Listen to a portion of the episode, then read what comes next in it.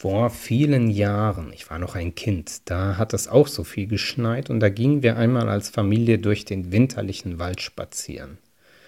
Schöne Stimmung, verschneiter Wald, alles weiß und plötzlich blieben Eltern und Schwester stehen und staunten, denn da war ein Reh oder mehrere Rehe zu sehen. Und still und andächtig beobachteten sie das schöne Tier. Oh, schau, flüsterten sie, schau das schöne Reh. Andächtige Stille bis bitteres Weinen die Stille durchriss. Ich weinte. Was ist denn? fragten sie. Ich sehe nichts, sagte ich, ich sehe nur braune Punkte. Da wurden zwei Dinge klar. Erstens, das Kind sieht schlecht und braucht eine Brille, und endlich war damit dann auch geklärt, warum ich ständig gegen Wände lief. Hast du die Hauswand nicht gesehen? Welche Hauswand? Da ist keine Hauswand, ich sehe nur weiße Flecken. Okay, vielleicht war da doch eine Wand. Tja, und so bekam ich also eine Brille. Und das veränderte tatsächlich so manches. Zum einen sah ich schlauer aus, ungefähr so wie der junge Harry Potter, und ich konnte auf einmal besser oder überhaupt oder neu oder irgendwas sehen. Auf einmal konnte ich tatsächlich aus entfernten Punkten Objekte ausmachen, die ich identifizieren konnte. Im Predigtext heute, da geht es auch um einen, der wieder sehen kann. Oder eigentlich geht es tatsächlich um ein paar mehr Leute, die neu sehen lernen. Ich lese den Predigtext, der steht in Lukas 18. Jesus nahm die Zwölf zu sich und sprach zu ihnen, Seht, wir gehen hinauf nach Jerusalem, und es wird alles vollendet werden, was geschrieben ist durch die Propheten von dem Menschensohn. Denn er wird überantwortet werden den Heiden, und er wird verspottet und misshandelt und angespien werden, und sie werden ihn geiseln und töten, und am dritten Tage wird er auferstehen. Sie aber verstanden nichts davon, und der Sinn der Rede war ihnen verborgen, und sie begriffen nicht, was damit gesagt war. Es geschah aber, als er in die Nähe von Jericho kam, da saß ein Blinder am Wege und bettelte. Als er aber die Menge hörte, die vorbeiging, forschte er, was da wäre. Da verkündeten sie ihm, Jesus von Nazareth gehe vorüber. Und er rief, Jesus, du Sohn Davids, erbarme dich meiner. Die aber vorangingen, fuhren ihn an und sagten ihm, er solle schweigen. Er aber schrie noch viel mehr, du Sohn Davids, erbarme dich meiner. Jesus blieb stehen und befahl, dass man ihn zu ihm führe. Als er ihm näher kam, fragte er ihn, was willst du, dass ich für dich tun soll? Er sprach, Herr, dass ich wieder sehen kann. Und Jesus sprach zu ihm, sei sehend, dein Glaube hat dir geholfen. Und sogleich wurde er sehend und folgte ihm nach und pries Gott. Und alles Volk, das es sah, lobte Gott. Da erzählt Jesus erst diese Sachen mit seinem Leiden und die Jünger, die konnten das einfach nicht verstehen. Die konnten nicht sehen und nicht verstehen, was Jesus ihnen damit sagen wollte. Und dann kurz vor Jericho, da krakeelt so ein Blinder wie blöde durch die Gegend und die Jünger sagen, halt die Klappe, pst. Sie herrschen ihn an, dass er schweige. Ich glaube, auch da haben sie nicht gesehen, was das Problem war oder vielmehr noch, wie man das Problem bewältigen könnte.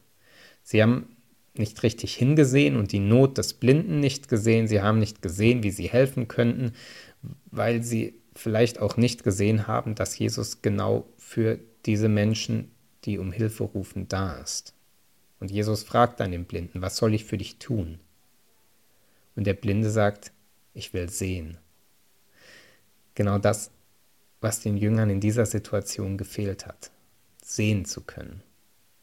Und der Blinde, der sieht wieder. Ihm werden die Augen geöffnet. Jesus heilt ihn. Ein Wunder. Wie? Wie geschieht das? Das erklärt Jesus in dieser Geschichte. Er sagt, dein Glaube hat dich geheilt. Dein Glaube lässt dich wieder sehen. Ich glaube, damit ist in dieser Geschichte mehr gemeint als nur die Augen, die wieder sehen können. Dem Blinden werden die Augen geöffnet. Er, er kann wieder sehen, er erkennt Jesus, er folgt ihm nach. Jesus sagt ihm, dein Glaube hat dich gerettet, dein Glaube hat dich geheilt oder anders gesagt, dein Glaube lässt dich wieder sehen oder neu sehen etwas sehen, was nicht da ist oder was noch nicht da ist, dafür braucht es einen Blick voller Vorstellungskraft und einen hoffnungsvollen Blick, einen glaubenden Blick, einen nicht aufgebenden Blick. Manchmal braucht es dazu vielleicht ein neues Sehen, weil der Blick trübe geworden ist und man nicht die, die Potenziale äh, sieht, nicht das sieht, was getan werden kann, getan werden muss oder getan werden müsste. Der Blinde, der setzt seine Hoffnung da rein, dass Jesus helfen kann. Und dieser Glaube, der lässt ihn neu sehen. Und hier geht es, glaube ich, um mehr als nur um Augenheilkunde. Glauben und Sehen gehören in dieser Geschichte ganz eng zusammen. Es ist bewegend, wenn Menschen körperlich wieder gesund werden. Und es ist auch bewegend, wenn Menschen neu sehen lernen, weil sie einen neuen Blick gewinnen, neue Perspektiven, einen, einen neuen Durchblick, Einblick, Überblick für ihr Leben gewinnen. Wenn sich auf einmal Nebel lichtet und Menschen wieder Perspektive, wieder Hoffnung sehen, wieder Zukunft sehen. Oder ganz neu auf das schauen können, was in ihrem Leben ist, Wertigkeiten neu sortieren können. Ich glaube, darum geht es eigentlich in dieser Geschichte. Und dazu einen kleinen Blick auf das, was davor und was danach erzählt wird. In einer guten Geschichte gehört das meistens zusammen. Die Geschichte, die erzählt wird vor den Leidensankündigungen Jesu, das ist eine berühmte Geschichte.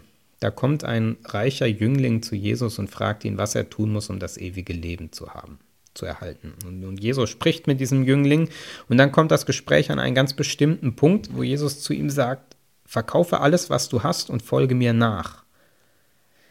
Weniger dramatisch ausgedrückt könnte man vielleicht sagen, ordne die Wertigkeiten in deinem Leben neu.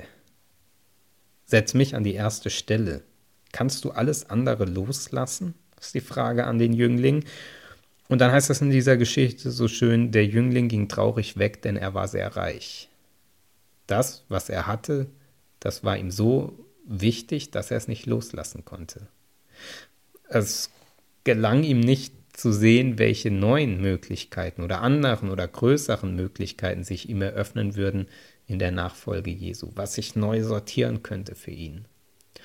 Jesus ist auch traurig und beklagt es, dass dieser junge Mann es nicht geschafft hat, einen neuen Blick auf die Welt zu bekommen, einen neuen Blick auf das zu bekommen, was wirklich zählt, das, einen neuen Blick auf das zu bekommen, was Bestand hat.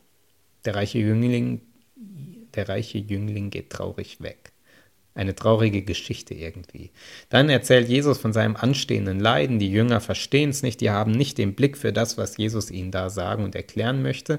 Und dann werden einem Blinden die Augen geöffnet. Ich wiederhole, wie geschieht das? Dein Glaube hat dich gerettet. Dein Glaube hat dir die Augen geöffnet.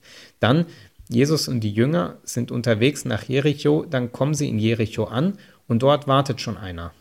Einer, der im Baum sitzt, der kleine Zachäus. Der sitzt da im Baum. Warum sitzt er im Baum? weil er reich ist, reich auf Kosten anderer. Als Steuereintreiber hat er groß Kohle und Kasse gemacht, wie indem er die Leute ausgenommen hat. Und darum lassen sie ihn nicht durch, als sie hören, dass Jesus kommt. Darum drängen sie ihn auf den Baum und dort auf dem Baum sieht Jesus ihn und geht auf ihn zu. Er sieht ihn dort im Baum und geht auf ihn zu und begegnet ihm. Und das verändert das Leben von Zachäus, weil Jesus Gemeinschaft mit ihm hat, weil Jesus ihn sieht weil Jesus ihm ins Gewissen spricht. Da verwandelt sich etwas, etwas ganz Gewaltiges. Der gute Zachäus, der bekommt einen neuen Blick auf sich, auf die anderen, auf seine unrechtmäßig erwirtschaftete Kohle, einen neuen Blick auf sein Leben und er ändert das. Er ändert sein Leben. Glaube, die Begegnung mit Jesus wird zu für ihn zum neuen Blick auf das Leben, zu einem neuen Sehen. Er sieht auf einmal, ich habe Mist gebaut. Ich habe Unrecht gemacht. Ich habe Menschen ausgenommen und betrogen. Ich muss das wieder gut machen. Ich muss das in Ordnung bringen und ich muss in Zukunft anders handeln. Einen neuen Blick auf das Leben. Diese Geschichte endet fröhlich. Da heißt es, diesem Haus ist heute Rettung widerfahren. Ein Reicher wird gerettet. Warum wird das so betont in der Geschichte? Ich glaube, weil es kurz davor in der Geschichte noch nicht geklappt hat. Der reiche Jüngling, der geht betrübt weg. Er war sehr reich. Er hat nicht geschafft, in dieser Geschichte seinen Blick neu scharf zu stellen. Dann werden einem Blinden die Augen geöffnet, Symbol dafür, dass der Glaube neues Sehen ermöglicht. Und dann kommt Zachäus, auch einer, der sehr reich war und einer, der diesen neuen Blick auf sein Leben bekommt. Durch die Begegnung mit Jesus, durch den Glauben an Jesus. Und dann heißt es so schön, und er wird gerettet. Es wird etwas in ihm, in seinem Leben gerettet. Etwas wird neu und kann anders werden. Drei Personen lernen neu sehen in dieser kurzen Abfolge von Geschichten. Die Jünger, die einen neuen Blick bekommen auf Jesus und, und sein Handeln. und Jesus sagt, ich, ich werde leiden, dann ähm, hängt das ja damit zusammen, dass das in einem Kontext stattfindet, nämlich der Kontext, dass er sich zu den Menschen gesandt weiß und mit den Menschen unterwegs ist, und zwar auf eine Weise, die äh, Anstoß erregt hat, die Wut und Hass erregt hat, sodass Menschen ihm an den Kragen wollten. Und Jesus sagt das seinen Jüngern und sagt, das, was ich tue, das wird Anstoß erregen, das wird Ärger verursachen, das wird mich mein Leben kosten. Die Jünger lernen hier ein neues Sehen, einen neuen Blick auf die Barmherzigkeit, mit der Jesus Menschen begegnet und welchen Preis die bisweilen hat. Der Blinde, der Rettung in einer ganz konkreten Lebenslage erfährt und schließlich Zachäus, der einen neuen Blick auf sich selbst und daraus einen neuen Blick auf die Welt und auf die Mitmenschen bekommt. Neues Sehen, was im Glauben möglich ist. Ich glaube, es ist wichtig, dass man immer wieder den Blick neu öffnet, neu scharf stellt, für die Welt, für die Not, für die konkreten Lebenslagen von Menschen und einen neuen Blick auf sich selbst einübt. Und der Glaube kann so ein neues Sehen sein. Ich glaube, das meint eine veränderte Wahrnehmung von Gott und Welt. Mit welchen Augen schaue ich mich selbst an? Mit welchen Augen schaue ich meine Mitmenschen an? Wertschätzend oder abschätzig, wohlwollend oder distanziert, wohlwollend mit mir selbst gegenüber oder gleichgültig, großzügig? Welche Brille trage ich, wenn ich die Welt anschaue, wenn ich meine Mitmenschen anschaue, wenn ich mich anschaue? Ignatius von Loyola hat eine wunderbare Übung entwickelt, wie man dieses neue Sehen einüben kann. Und zwar schlägt er vor, dass man sich Zeit nimmt. Das muss gar nicht viel Zeit sein, das kann so ein bisschen Zeit sein, wo man auf den Tag schaut, auf das, was man erlebt hat, auf das, was man getan hat und es mit Liebe anschaut und ohne es zu bewerten, auf das zurückblickt, was man an diesem Tag erlebt und getan hat und es selber liebevoll anschaut und es dem liebevollen Blick Gottes aussetzt. Und diesen liebevollen Blick auf sich selbst, auf andere, auf die Begegnung, auf die Mitmenschen, auf die Welt einübt. Vielleicht kann das den Blick schärfen für ein neues Sehen, für ein anderes Sehen im Glauben. Amen.